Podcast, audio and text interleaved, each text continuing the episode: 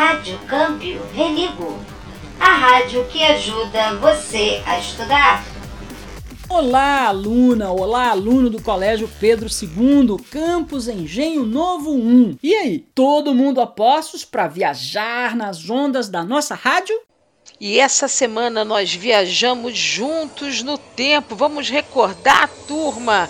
Nós conseguimos descobrir várias coisas bacanas lá do século 20.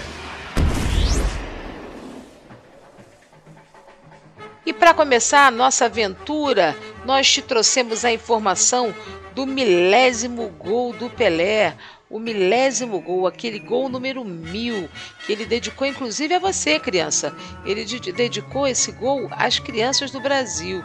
E vocês escreveram lá no Padlet, se você fosse o Pelé, como você ia proceder ao fazer mil gols? Olha que emoção, turma! E por falar nessa emoção, vamos pegar aí a sua folha Milênio, Século e Década, onde nós estudamos um pouquinho a respeito desse gol que ficou na história do nosso país. Esse gol aconteceu no ano de 1969. Quando foi que esse fato se transformou em uma década? Quando foi que ele completou uma década da existência dele? E aí, turma, você via lá na sua linha do tempo, desde 1969 até completar 10 anos, e você chegou em que ano? Isso aí, no ano de 1979. Fantástico, não é, turma? O século que o milésimo gol do Pelé, a, que aconteceu, esse gol tão importante, ele começou no ano de 1901, lá na nossa trilha. Pega a nossa trilha lá para você confirmar. Que ano que esse século terminou? Se são 100 anos, ele começou no ano de 1901, mais 100 anos, esse século terminou aí no ano 2000. Confere na sua trilha, se não é isso mesmo. Você também aprendeu no seu encontro síncrono que o calendário que a gente usa hoje, que é o calendário cristão, ele iniciou a contagem dele com a vinda de Jesus Cristo, com o nascimento de Jesus Cristo. E a partir daí nós contamos o ano 1, quando ele nasceu. Sensacional. Então, nós já temos 2021 anos desde que Jesus Cristo nasceu. Então, turma, nós já tivemos o nosso primeiro milênio. O primeiro milênio começou no ano 1 e terminou no ano 1000. O segundo milênio, turma, começou no ano 1001 e foi até o ano 2000. Agora nós estamos no nosso terceiro milênio. Esse terceiro milênio iniciou no ano de 2001. E aí a gente tem que contar mil anos para saber quando ele vai terminar. Quando ele vai terminar, hein, turma? Muito bem, essa perguntinha era difícil, mas vocês acertaram. É no ano 3000. No ano 3000, nós terminaremos o nosso terceiro milênio. E com essa resposta positiva de vocês, nós terminamos essa folha sobre milênio, século e década. E seguindo aí nesses conhecimentos que você adquiriu essa semana, você jogou lá aquele joguinho sobre a vida, o tempo de vida dos animais. Você descobriu quem consegue viver mais de um século? Quem vive mais de uma década? Quem vive menos de uma década? E a propósito de falar dessa turma que vive muito e vive pouco aí no mundo animal, você fez o seu parágrafo colorido? Pega ele lá para a gente dar uma conferida na vida das tartarugas marinhas. Você já aprendeu que tartarugas vivem bastante tempo na natureza, não é?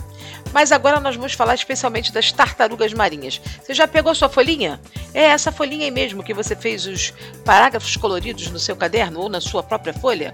Então vamos conferir aí primeiro parágrafo falava sobre as espécies bandeira e a proteção dessas espécies. E você tinha que pintar de amarelinho. Esse seria o primeiro parágrafo com um espaçozinho que você não podia esquecer de dar, iniciando com a letra maiúscula. Como o urso panda e o mico-leão dourado, as tartarugas marinhas são consideradas no Brasil e no mundo como espécie bandeira, definição que se atribui às espécies carismáticas que atraem a atenção das pessoas. Por isso mesmo, são usadas para difundir e conscientizar a opinião pública para a necessidade de proteger espécies menos conhecidas e seus habitats. Então, você vai pintar de amarelo desde como urso panda até seus habitats, certo? E aí, para pulando para outra linha, né, passando para a linha de baixo, você vai iniciar o seu parágrafo vermelho, que começa falando sobre o ciclo de vida e o nascimento dos filhotes das tartarugas marinhas. Então vamos lá.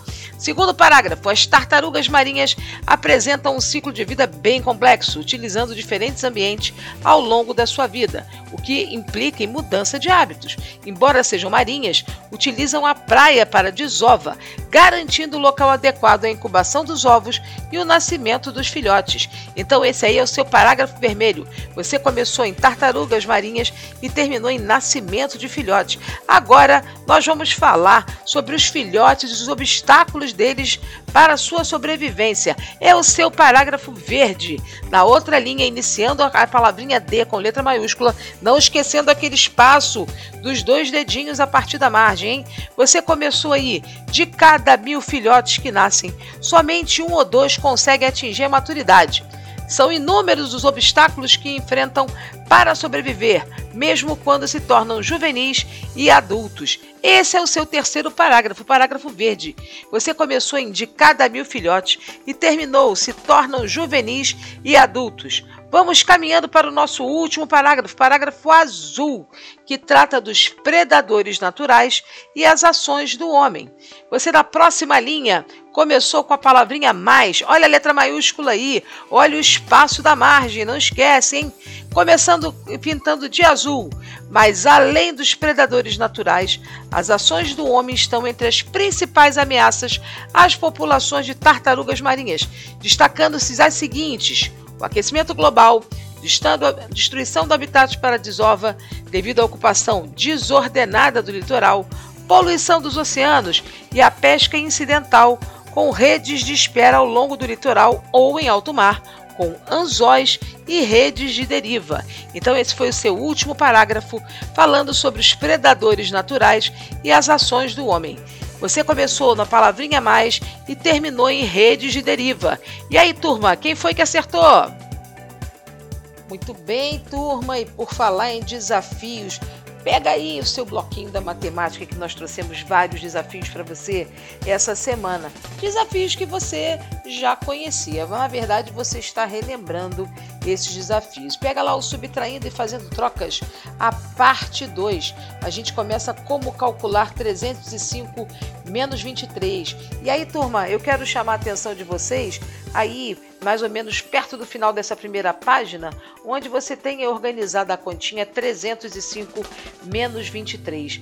Você foi lá na unidade para fazer a conta e 5 menos 3 ficou fácil, não é? Você já está fazendo até de olho fechado. 5 menos 3 dá 2.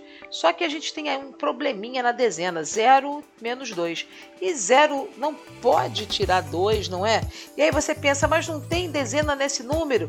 Claro que tem, elas estão todas presas lá na centena. Você tem que ir lá soltar uma dezena para te ajudar a fazer esse cálculo aí. Então você vai lá na centena tira uma, uma centena de lá, essa centena vai se transformar em 10 dezenas, aí você vai poder fazer a conta tranquilamente. 10 dezenas menos duas dezenas, aí você vai ter o número 8, tranquilo. E 2 lá, duas centenas, lá na casinha da centena que sobraram duas, menos zero centenas, você vai ter aí o número 282, muito fácil, muito simples. E tendo essa ideia já tranquila, relembrando essa ideia, você realizou essas outras outras continhas aí, aí embaixo, a letra A, a letra B, a letra C. Dá uma olhada aí na sua folha, vê se você acertou. Na letra A você achou 82, na letra B você achou 174 e na letra C você achou 204. E aí, ficou com dúvida? Leva para o seu encontro síncrono, conversa com a sua professora depois da aula que ela tira todas as dúvidas que você tenha. Agora nós vamos para a área de subtraindo e fazendo trocas parte 3. Começamos lá calculando 400 menos 135. E aí a gente começa a ficar um pouco estressado, porque tem dois zeros ali, para a gente poder fazer a subtração, a gente não pode subtrair do zero. Então nós não temos unidades, não temos dezenas para poder subtrair. Temos sim, turminha. Só que está tudo preso lá na centena. A gente vai ter que ir soltando aos pouquinhos. Você chega lá na centena, dona Centena, me empresta aí uma centena para eu poder jogar aqui para minha casa das dezenas. Quando a centena te oferece aí para casa das dezenas uma centena inteira, você pode colocar 10 dezenas na casa das dezenas. Acontece que lá na unidade você continuou com zero, então você vai recorrer aí à troca na casa das dezenas. Vai pedir uma dezena aí para esse número 10 que ficou na casinha das dezenas. Aí você vai pegar uma dezena inteira, colocar na casa das unidades e quando você transforma dezena em unidade, ela vira 10 unidades. E aí como é que vai ficar organizada a sua continha? Na casa das unidades você vai ficar com o número 10. Na casa das dezenas você vai ficar com 9 dezenas e na casa das centenas você vai ficar com 3 centenas. Sendo assim, minha turma, fica fácil resolver esse problema. Nós temos aí 10 menos 5 lá nas unidades, hein? 10 menos 5, 5. 9 menos 3, 6. 3 menos 1, 2. Você achou 265. Agora, raciocinando dessa mesma forma, fazendo as trocas da casa da centena para dezena, da dezena para unidade, você realizou as seguintes continhas: 300 menos 67 e você achou 233. 550 menos 249. Você, achou 301. E 330 menos 89. Você achou 241. Foi molezinha relembrar isso tudo, hein, turma? Mas agora vamos continuar aí no seu bloquinho da matemática. Vamos lá na página 15 para pensar. Para pensar, nós tínhamos aí alguns desafios para você. E esses desafios são problemas. Alguns problemas nós vamos usar cálculos, outros não. O problema número um diz assim: A filha do meu irmão tem um filho. Qual o parentesco que o filho da filha do meu irmão tem com o meu irmão? Então vamos pensar nessa família aí, turma. Tem o pai, tem uma filha e essa filha teve um filho. Esse filho aí que a filha teve vai ser o que do pai dela? A molezinha vai ser a neta do irmão do sujeito que está falando para você, né? Então, o filho da filha do meu irmão é o neto do meu irmão. Muito bem, turma. Quem foi que descobriu, hein? Já embaixo você tem o seguinte desafio. Descubra o nome de cada menino e sua altura. E você tem aí os desenhos que vão te ajudar muito a descobrir aí quem é quem e a altura deles de acordo com as dicas que o problema vai te dando. Caio é o mais alto de todos. Dá uma olhada aí nos desenhos. Quem é o mais alto? É o garoto D. Então, Caio é o garoto D. Maravilhoso. E aí, gente, já dá o um spoiler para você, né? O Caio tem 159 centímetros. Então, você escreveu ali na sua tabelinha, Caio, 159 centímetros. Vamos continuar com as dicas. Pedro tem cabelos pretos e mede 9 centímetros a menos que Caio. Vamos lá. Dos outros meninos que restaram, o único menino que tem cabelo preto é a letra B. Então, Pedro é o menino da letra B. E ele tem 9 centímetros a menos que Caio. Se Caio tem 159 centímetros, Pedro tem isso aí, 150 centímetros. Então, sua tabela tá assim, ó. Caio, 159 centímetros. Pedro, 150 centímetros. Vamos continuar com as dicas. César tem 3 centímetros a mais que Daniel. Bom, eu não sei quem é o César ainda, eu não sei quem é o Daniel, mas eu sei que o César é mais alto que o outro menino que sobrou. Só sobraram os meninos A e C. Entre os meninos A e C, menino maior. Ah, o menino maior é o da letra C. Então já descobrimos que o César é o menino da letra C. Ele tem 3 centímetros a mais que o Daniel. Se o César é a letra C, o Daniel é a letra A. O menino mais baixo, que a gente já descobriu que é o Daniel, o da letra A, tem 145 centímetros. Se o Daniel tem 145 centímetros e o César tem 3 centímetros a mais que o Daniel, quanto que o César mede, turma? 145 mais 3, 148 centímetros. Dá uma olhada agora na sua tabela, vê se ficou assim, ó. Caio, letra D, 159 centímetros. Pedro, letra B, 150 centímetros. César, letra C, 148 centímetros. E Daniel, letra A, 145 centímetros. Moleza, facinho, chuchu, beleza. E seguindo aí, a gente tem as meninas jogando ali um baralhinho em duplas, não é? A Renata, a Regina, a Marina e a Lia. Em nenhuma dupla, o nome das meninas começava com a mesma letra. Então a gente já está sabendo que a Renata está numa dupla e a Regina está na outra.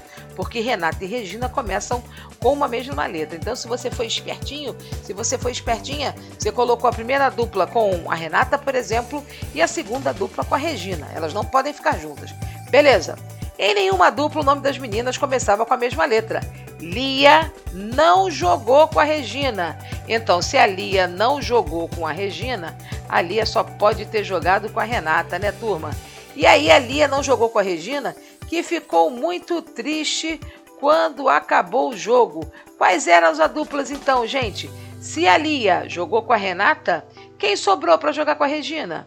A Marina. Então as duplas são Lia, Renata e Marina e Regina. Você pegou? Pescou aí? Pegou a visão? E por último, Pedro foi ao shopping de bicicleta. Percorreu 750 metros.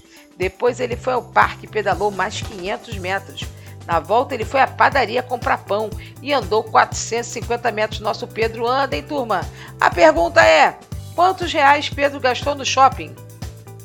Mas, gente, esse é daqueles problemas que deixam a gente doidinha, doidinha.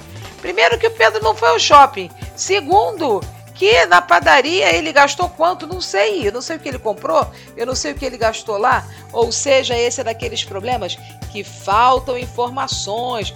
Foi isso aí que você escreveu? Se você escreveu, estrelinha para você.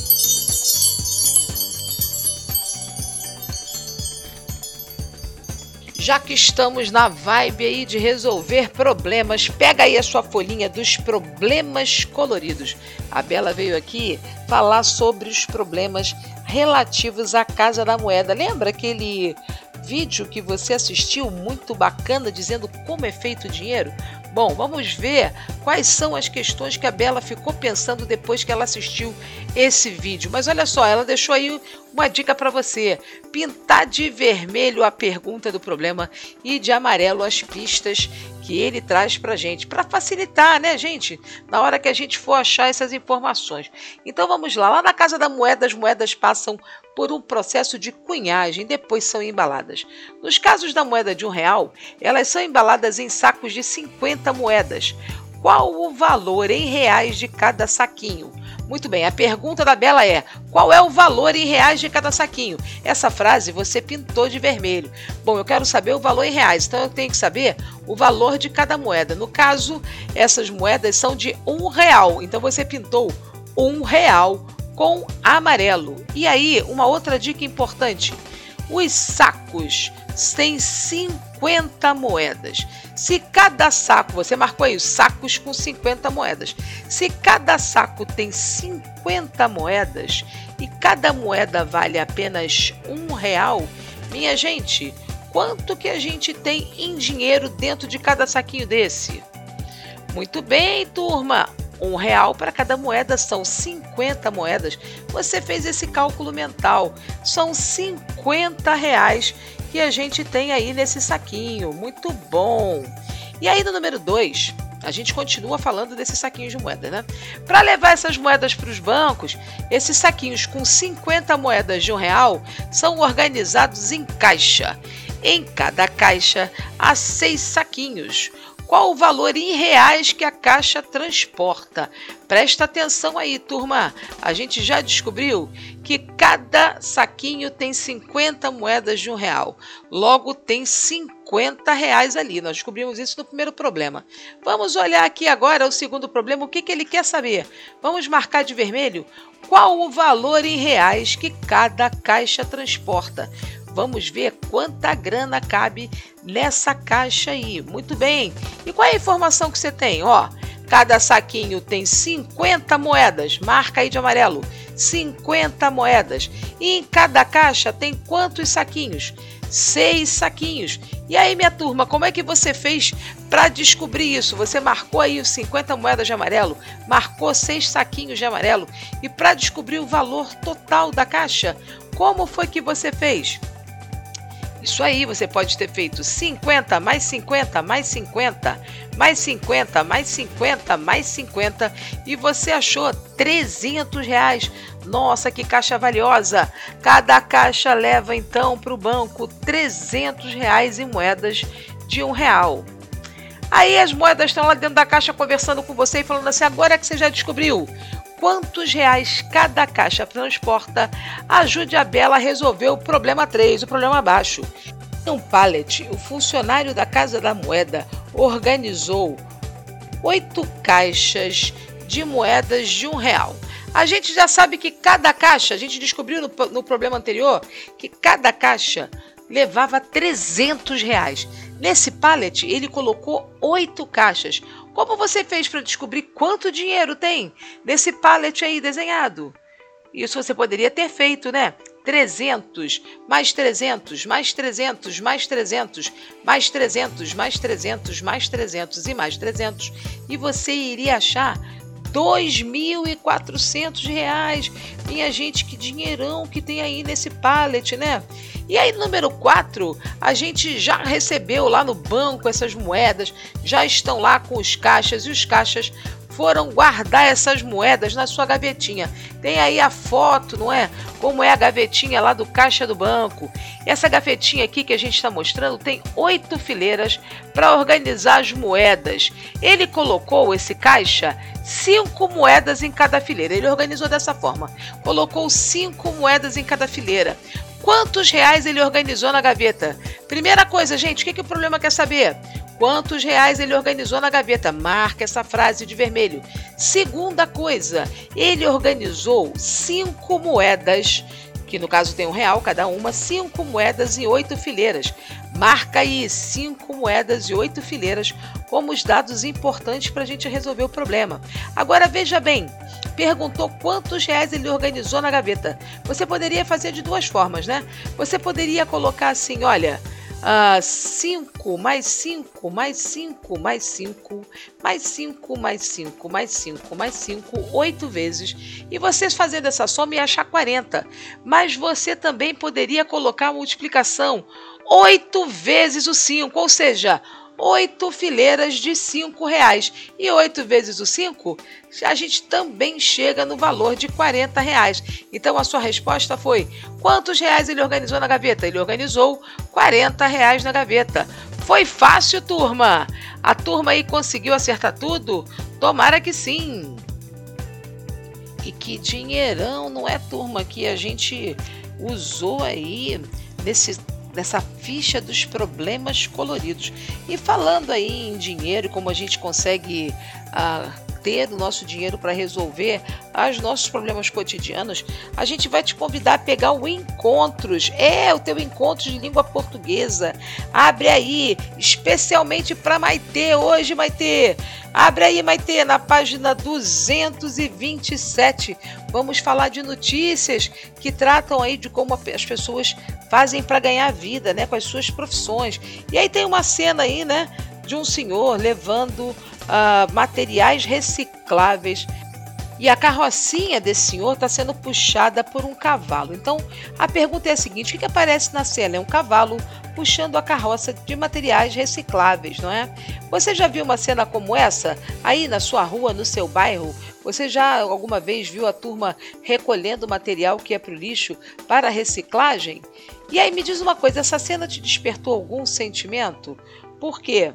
Que, que você achou desse cavalo carregando esse peso todo?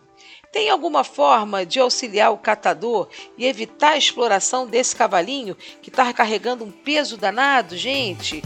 E eu não sei não, hein? Tem lugares que a gente já tem outras formas de levar materiais pesados sem usar os animais. Vamos olhar aqui na página 228. A gente está falando de notícias, né? Afinal, essa semana a gente tem falado muito sobre jornal. Então, além do jornal impresso, as notícias são vinculadas em outras mídias, na TV, no rádio e na internet. Você não sabe onde é que eu tô? Tô na página 228, lá no número 1. Isso aí. A notícia que tem na página 228 foi publicada na internet e traz uma solução inteligente para evitar essas cenas, como foi mostrada no, na, na página anterior, com o cavalinho puxando aquela carroça imensa. Pelo título, o título diz assim: Bicicletas de carga para catadores evitam crueldade com cavalos. Por esse título, o que, que você achou? Que vai tratar do que essa reportagem? Depois que você teve essa ideia, né? Deve falar sobre bicicletas diferentes de carga, não é? E aí, para evitar que os cavalinhos sejam sacrificados. Vamos ler agora aí. Você leu? Você leu essa reportagem até o final? Para verificar uh, se ela falava realmente sobre isso? E aí, ela falava sobre isso? Então, lá na página 229, a gente pergunta para você onde é que essa notícia foi publicada, hein? Foi no jornal online, no jornal na internet. E quando a notícia foi veiculada? Olha, lá no finalzinho a gente tem essa dica, no finalzinho da página 228. Foi no dia 8 de janeiro de 2017, às 19 horas e 22 minutos, e foi atualizada também no mesmo dia 8 de janeiro de 2017. Na letra C te pergunta assim: existe diferença na apresentação visual das notícias dos jornais impressos e das notícias veiculadas na internet? É, na internet é uma outra forma de se mostrar, né? Então, no jornal você tem as notícias são dispostas mais ou menos em duas colunas, existem vários quadrinhos às vezes na folha. Já na internet a gente vê tudo numa coluna só para facilitar o acesso, sobretudo do pessoal que fica acessando no celular, acessando no tablet, né? Que a tela é um pouquinho menor que a tela do computador. Então vamos lá, gente. Além disso, na letra D, estamos falando desse título, que é um importante elemento para chamar a atenção do leitor. O título desperta a curiosidade para ler. O título tem que ser bem pensado, porque senão, se o título for sem graça, não trouxer nenhuma curiosidade, a turma não vai querer ler o que está escrito na reportagem, né? Então, na sua opinião, esse título aí, ele ajudou a despertar a curiosidade da notícia? Por quê, hein?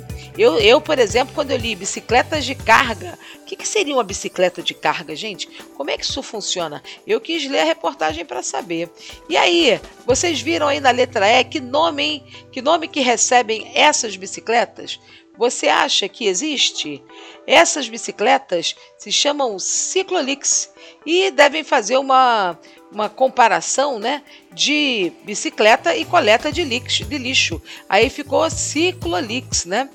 Você, por acaso, é, na sua opinião, você acha que esse fato virou notícia por quê? É porque esse fato é importante, não é para nossa comunidade.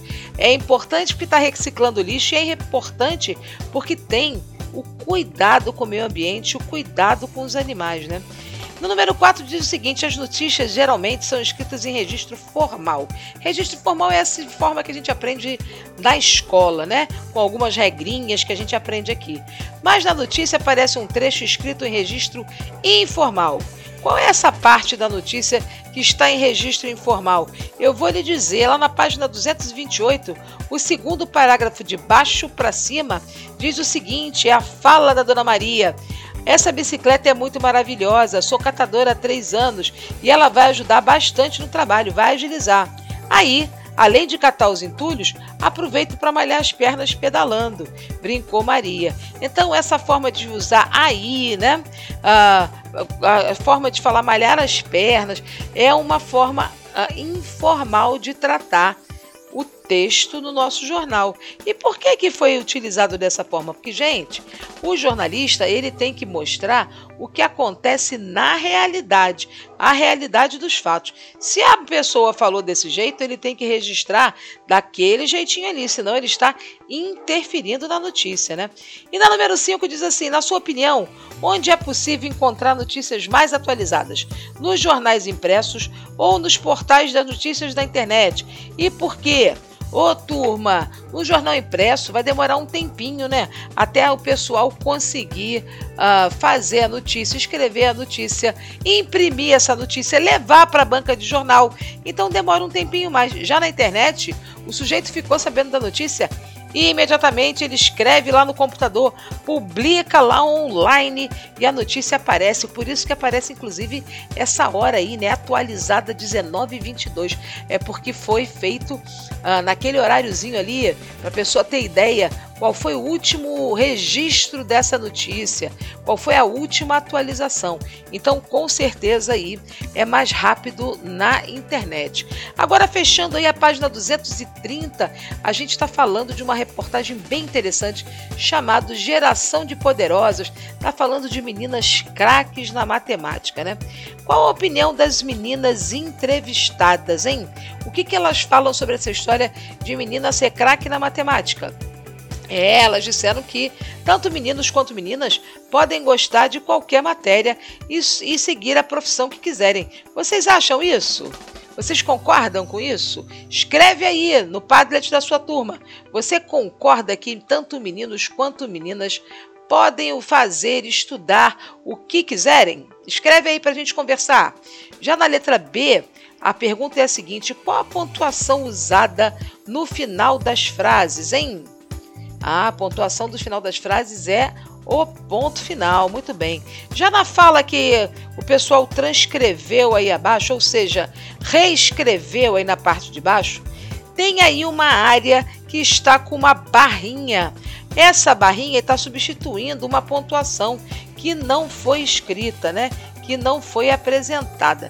Então, minha gente, nós pedimos que você escrevesse esse seu trecho, tirasse uma foto, escrevesse corretamente, né?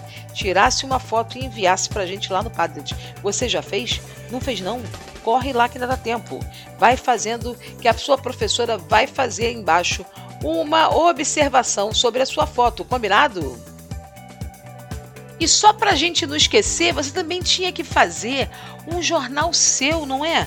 Lá na página 236 e 237, pega aí, você está no encontro, não é? A gente tinha aí essas informações sobre telejornais, né? Então, do, dessas informações, você deveria construir um telejornal com uma boa notícia. Lembra que vocês indicaram uma boa notícia para gente na semana anterior?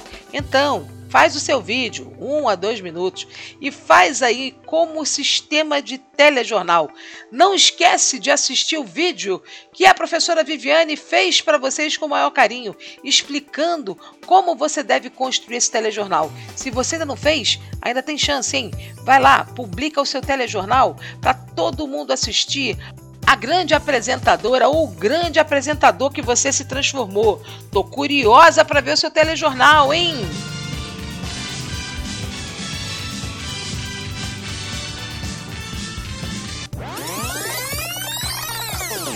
Epa, epa, epa, epa, não é esse não, é o seu telejornal. A gente vai lá já já para conferir, hein?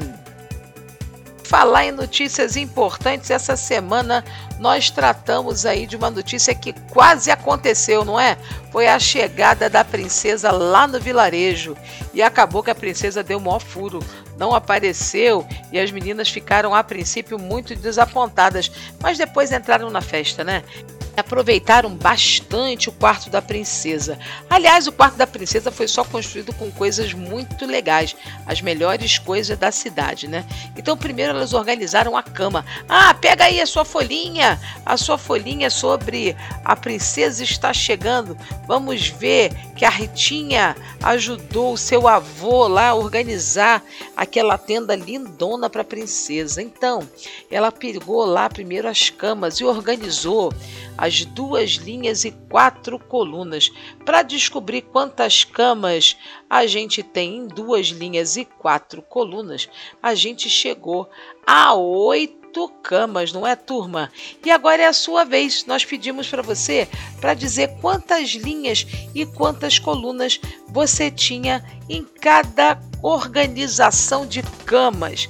Então a gente tinha na primeira organização duas linhas e três colunas, ou seja, duas vezes o três, que nós chegamos à conclusão que são seis camas. Muito bem, turma. Lembra da conversinha da multiplicação? Essa é a segunda conversinha, onde a gente multiplica linhas por colunas ou colunas por linhas e conseguimos descobrir todos os elementos que estão nesse espaço retangular aí. Nesse caso são as camas. Então vamos lá para a segunda, ó. Nós temos uma, duas, três linhas e temos uma, duas, três, quatro colunas. Três linhas e quatro colunas. Três vezes o quatro, ou seja, três linhas vezes quatro colunas 12 camas. Acertou quem falou 12 camas. Então, para descobrir qual das camas era maior, o avô da Ritinha utilizou essas almofadas, né? Na cama da esquerda ele colocou quatro fileiras, ou seja, quatro linhas e três colunas de almofadas. Então ele concluiu que 4 vezes 3, 12 almofadas ao todo. Já na cama da esquerda, ele colocou quatro linhas e duas colunas de almofadas quatro linhas e duas colunas de almofada. Logo, ele descobriu que quatro vezes o dois dava um total de oito almofadas. Qual das camas a princesa recebeu de presente, hein? Para a visita dela? Justamente foi a primeira, porque eles estavam escolhendo a maior. Depois a Ritinha e o vovô foram medir, medir os espelhos. Para fazer isso, eles usaram esses lenços, né?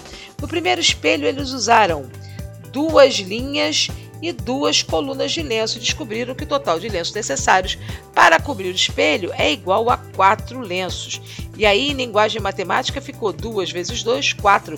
Olha aí a conversinha da multiplicação. No segundo espelho, eles usaram três linhas e apenas uma coluna de lenço e descobriram que o total de lenços necessários para cobrir o espelho era igual a três lenços. E aí, na conversinha da matemática, 3 vezes 1 igual a três lenços. E no último espelho, hein, gente? No último espelho, terceiro, eles usaram duas linhas e duas colunas e descobriram que o total de lenços necessários para cobrir esse espelho era igual a quatro lenços. Aí, na conversinha da matemática, na linguagem da matemática, como que ficou? Duas vezes o dois, ou seja, quatro lenços. O que a Ritinha e o vovô descobriram quando eles mediram os espelhos? Isso aí, turma, dois espelhos tinham o mesmo tamanho. Eles tinham formatos diferentes, mas o tamanho era o mesmo. E qual foi o espelho escolhido? Você lembra? Por quê? Isso mesmo foi o terceiro espelho porque ele estava mais limpinho, não é? Havia também as mesas de jantar. Você lembra dessas mesas que eles cobriram com as bandejas? Isso mesmo, eles cobriram as mesas com as bandejas. E aí, turma, para medir a primeira mesa, a Ritinho Vovô usaram três linhas e três colunas. E que engraçado mesmo número, né? Então, olha lá. 3 vezes o 3, 9 bandejas ao todo. Já na mesa do meio, a segunda, a Ritinha e o vovô usaram sete linhas e duas colunas. Sete vezes dois, né? Sete linhas vezes duas colunas. 14 bandejas no total. E na última mesinha, terceira mesinha, eles usaram três, quatro linhas e três colunas. Quatro linhas e três colunas. Quatro vezes o três chegaram a 12 bandejas no total, não é? E aí, qual foi das mesas escolhidas para a princesa? Ah, sempre a maior de todas, né? Então, no caso, foi a mesa com 14 bandejas. A mesa número 2, a mesa do meio. E no final, o tapete. O tapete tem que ser bem felpudo, bem agradável para a princesa. E aí, no primeiro tapete, você tinha linhas e três colunas. Você tinha seis linhas e três colunas. E aí você colocou seis vezes três Quanto que deu? 18 lenços, muito bem. No segundo tapete, também retangular, você tinha ali cinco linhas e quatro colunas. Cinco linhas e quatro colunas. Cinco vezes o quatro. E aí você tinha 20 lenços no total. E no último tapete, que tinha os lados iguais, era um quadrado, você tinha quatro linhas e quatro colunas. Quatro vezes quatro, 16 lenços ao todo. Qual foi o maior tapete que eles escolheram para a princesa? Isso mesmo, o tapete do meio, o tapete com 20 lenços. Depois desse trabalhão que deu para escolher todos os presentes, o vovô teve que dar notícia que a princesa estava muito ocupada, ó, deu bolo e a visita foi adiada para o próximo ano. O que, que foi a solução que o vovô encontrou para resolver esse impasse? Isso aí, turma, deixou todo mundo feliz, transformando todas as meninas da cidade em princesas e elas aproveitaram bastante o quarto e o dia de princesa delas, não foi? E por falar na realeza, vamos falar um pouquinho do nosso pequeno príncipe. Essa semana, o pequeno príncipe teve uma conversinha com a sua rosa. O que, que vocês acharam, hein? Como é que é a personalidade dessa rosa? Conta pra gente aí como vocês perceberam a personalidade da rosa do deserto. Mas na verdade, o que a gente pediu para vocês fazerem foi uma pesquisa para pesquisar sobre a rosa do deserto. E a gente deixou um spoiler lá, hein? Pesquisa o tamanho dessa rosa. Eu tenho certeza que você deve ter ficado surpreso. Anotou lá? Mostrou pra gente qual foi a pesquisa que você fez e o que, que você achou mais interessante dessa pesquisa? Conta pra gente aí para fechar nossas aventuras dessa semana, nossa viagem no tempo, nós tivemos aí os Jetsons. Vocês já tinham ouvido falar nesse desenho dos Jetsons? Então, vocês gostaram do vídeo? O que, que vocês acharam dessas previsões que os Jetsons fizeram lá em 1962? Olha aqui, vou deixar um desafio aqui no final do programa para ver quem acompanhou até o final e vai ganhar uma estrelinha. 1962. É que década do século 20. Pega lá, pega lá a sua trilha do McDonald's e vai contando primeira década, segunda década, terceira década e conta para mim aí nos comentários da publicação da rádio da sua turma qual é a década que os Jetsons foram criados. O ano é 1962. Vou te dar três opções, hein? Quinta década, sexta década ou sétima década. Marca aí que eu vou ver quem foi que acertou. E as professoras vão dar estrelinhas para quem acertou. Um beijo grande, gente. Terminamos aqui a nossa correção da semana. Você ouviu mais um programa da nossa rádio. Não esqueça de acessar o material todo da próxima semana que está disponível no Padlet e no Muda da sua turma. Estamos te esperando na semana que vem, hein? Câmbio, religo e tchau, tchau!